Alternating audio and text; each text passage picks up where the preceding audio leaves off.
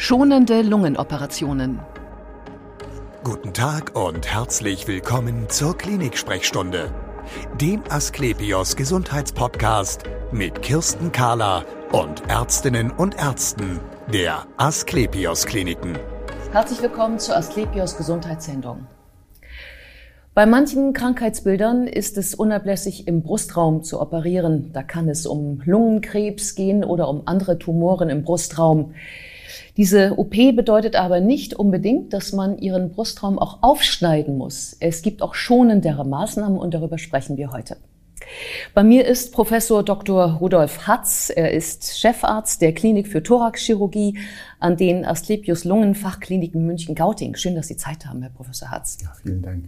Sagen Sie uns erstmal die Wörter Lungen-OP und schonend. Das ist ja nicht etwas, was so zusammenzupassen scheint, oder? Nein, das ist eine Entwicklung der letzten 120 Jahre. Sie müssen sich vorstellen, mit der Lungenchirurgie oder Brustraumchirurgie hat man damals 1905 und 1906 begonnen, am Anfang des letzten Jahrhunderts und hat es mit der Zeit entwickelt. Dann kam die erste Herz-Lungen-Maschine und so weiter, weil die, es war sogar im 19. Jahrhundert, 19. Jahrhundert verboten, den Brustraum zu öffnen, weil die Lunge kollabiert. Ja, Ja, wenn ja. Die, und aus diesen Entwicklungen heraus, eine Entwicklung von über 100 Jahren, hat sich dann Damals musste man richtige Schnitte machen, große Schnitte zum Teil mit Durchtrennen von Rippenverbindungen, auch äh, von, von Brust, äh, äh, von anderen Verbindungen im Brustkorb. Äh, hat sich dann aus diesen großen Schnitten und diesen großen Zugängen, die man damals schaffen musste, also die Größe der OP war schon äh, ähm, also ein, ein, eine deutliche Gefahr und Risiko für den Patienten, hat man die Methoden so verfeinert, dass man nur noch kleine Zugänge braucht, in vielen Fällen. Ich möchte nicht sagen in allen Fällen. Wenn Sie einen Prozess haben im Brustkorb, der natürlich einen großen Raum einnimmt, dann brauchen Sie auch einen großen Zugang. Aber wenn Sie normale Tumore oder Veränderungen an der Lunge haben, die man untersuchen möchte, die man entfernen möchte, dann brauchen Sie vielleicht kleine Zugänge wie vier Zentimeter, zwei bis vier Zentimeter, mit denen Sie dann arbeiten können. Also Sie können das Trauma wesentlich äh, verringern. Für den Patienten, genau. Also weniger Beschädigung des Körpers, schnellere Erholungszeit, schnellere Gesundung, schneller auf den Beinen, nicht so auch lange das Risiko. im Kranken und nicht so und auch das Risiko ähm, womöglich auch zu sterben während einer ja, Operation. auch. Das Zauberwort dieser OP-Methode heißt FATS, V-A-T-S. Mhm. Was ist das? Das ist die videotorkoskopische Torkos, Torkoskopie, Ja.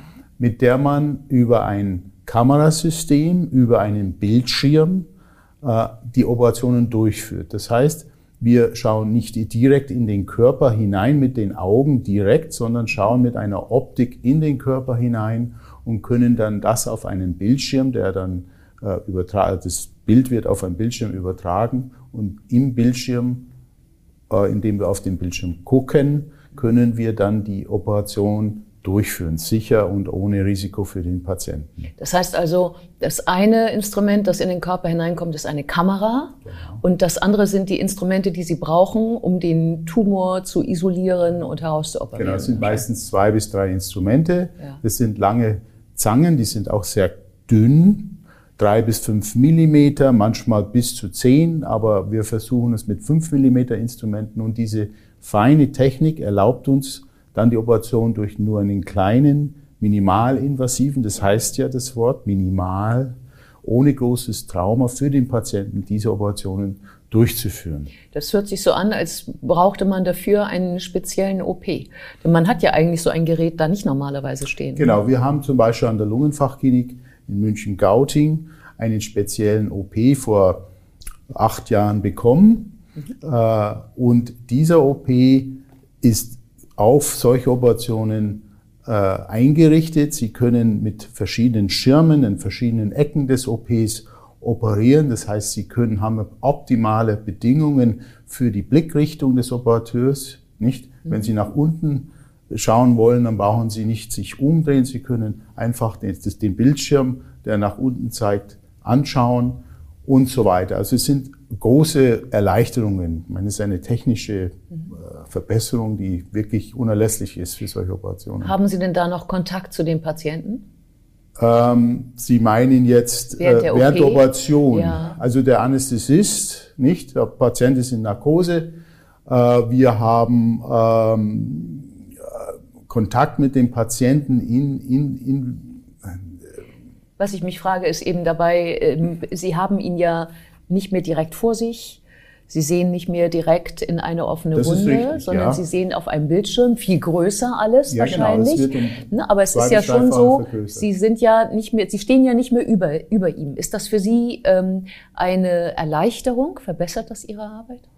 Wir stehen, ja, die, die Arbeit wird durch, durch diese OP-Methode schon verbessert. Sie haben einen guten Überblick. Sie haben vor allem Detailinformationen, die Sie bei der offenen Operation nicht so gut vor sich haben. Sie haben äh, Ecken des Brustkorbs, die Sie nicht so gut einsehen können, wenn Sie den Brustkorb ganz aufmachen. Nicht?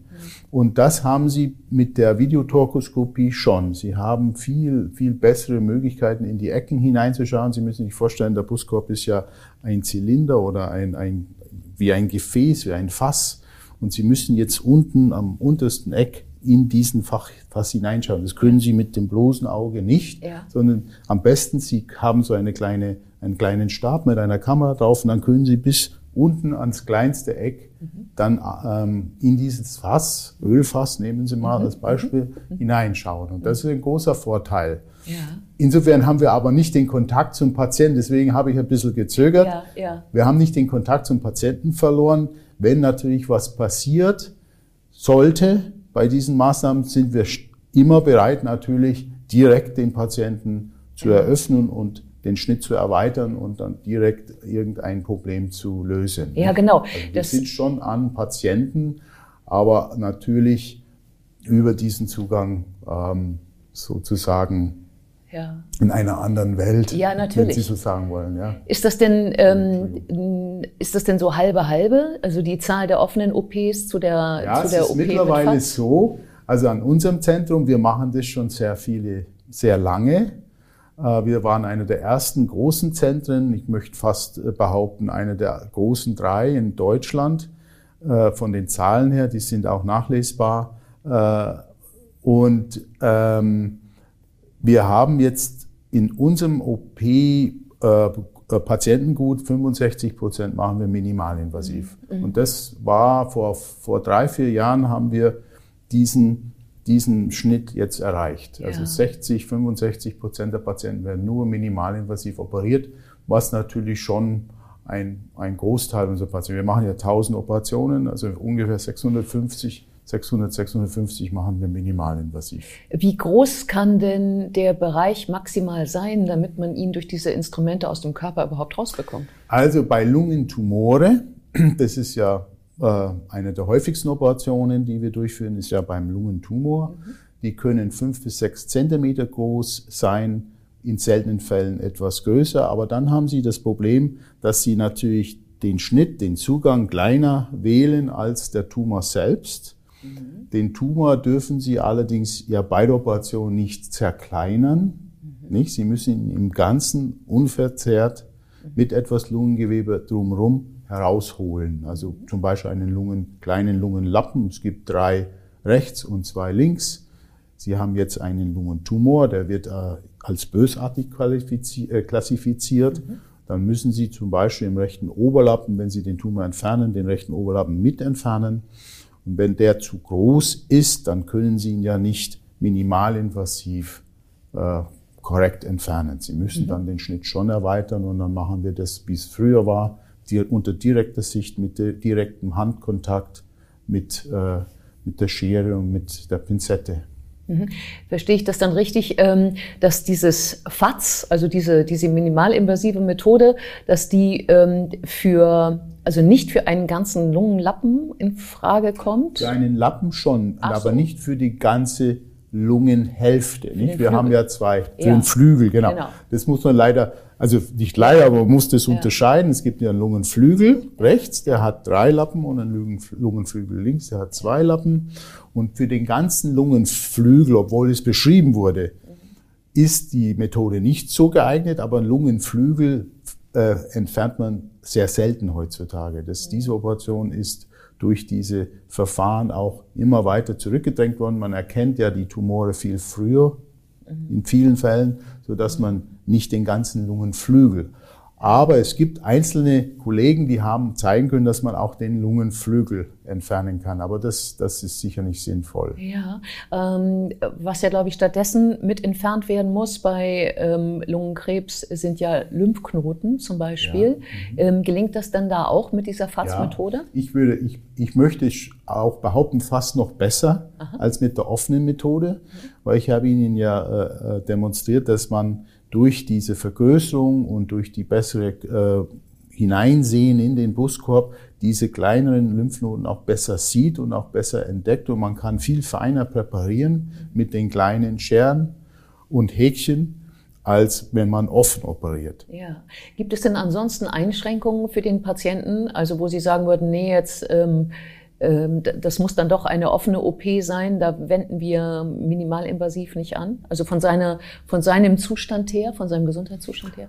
Ähm, eigentlich nein. Also der Gesundheitszustand, also Sie meinen jetzt Komorbiditäten, wie wir sagen, ja. wir Ärzte sagen, also wenn der Patient jetzt schon mal was am Herzen hatte, mhm. schon einmal einen Schlaganfall hatte, einen Diabetes, mhm. das ist eigentlich eher ein Grund, ihn minimalinvasiv, wenn möglich, zu operieren, weil das viel schonender ist, als wenn Sie die großen Operationen äh, machen mit großem Schnitt und wie es halt früher gemacht wurde, direkt über Schnitt.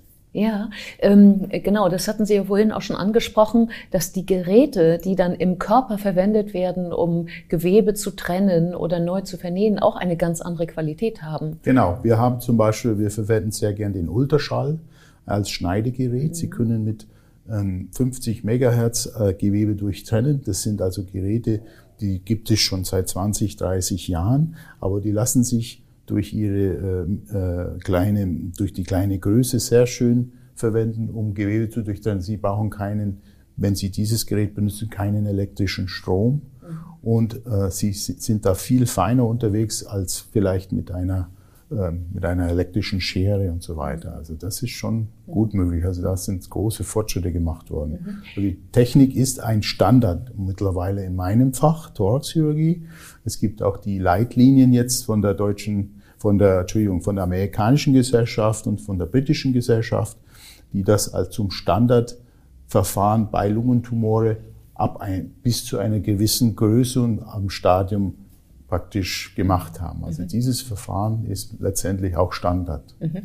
Und ähm, nach der Operation, ähm, ich stelle mir vor, der Patient dann noch eine Zeit auf vielleicht intensiv, danach im Krankenzimmer. Wie lange hat er noch Schmerzen? Genau.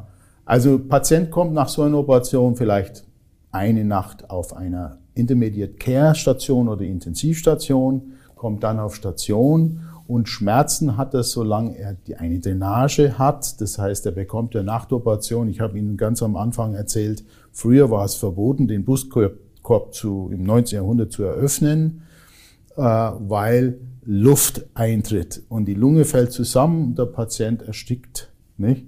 Das ist nicht mehr der Fall, sondern er bekommt einen kleinen Schlauch hinein nach der Operation, dann kann die Luft entweichen, die Lunge kann sich ausdehnen und er hat diesen Schlauch vielleicht zwei Tage und danach hat er kaum noch Schmerzen. Also Patient weitgehend schmerzfrei. Außer dass die Wunde, durch die die Instrumente eingedrungen sind, die Wunde vielleicht wieder spürt man schon, muss. nicht? So, ja, genau. Aber die ist so mit, äh, wenn, wenn überhaupt mit leichteren Schmerzmitteln zu, zu beherrschen, ja. diesen Schmerz zu, zu kopieren. Und äh, also da gibt es kaum Probleme. Die Patienten beklagen sich nicht. Das ist schon ein Segen. Das ist auch ein Vorteil der Methode. Nicht? Mhm. Vorteile sind weniges, Trau weniger Trauma, deutlich äh, deutliche Reduktion der Schmerzen, mhm. äh, schnellere Erholungszeit. Er kommt schneller, wird schneller fit, kann auch aufstehen. Wir wünschen, dass der Patient am nächsten Tag gleich aufstehen, mit der Schwester äh, läuft, auf Stationsebene sogar, auch wenn er noch einen Schlauch hat, den mitnimmt. Das machen unsere Patienten alle. Also die Erholungszeit ist schnell. Früher war es so bei den größeren Operationen, jetzt nehmen wir mal 30, gehen wir mal 30 Jahre zurück, war der Patient nach einer Woche vielleicht soweit und er blieb drei Wochen im Krankenhaus. Heute bleiben sie sechs bis acht Tage nach der Operation im Krankenhaus und können dann entlassen werden. Vielen Dank für das interessante Gespräch. Vielen Dank. Und wir sehen uns wieder auf www.asklepios.com, auf Facebook und auf YouTube oder im nächsten Podcast. Werden Sie gesund.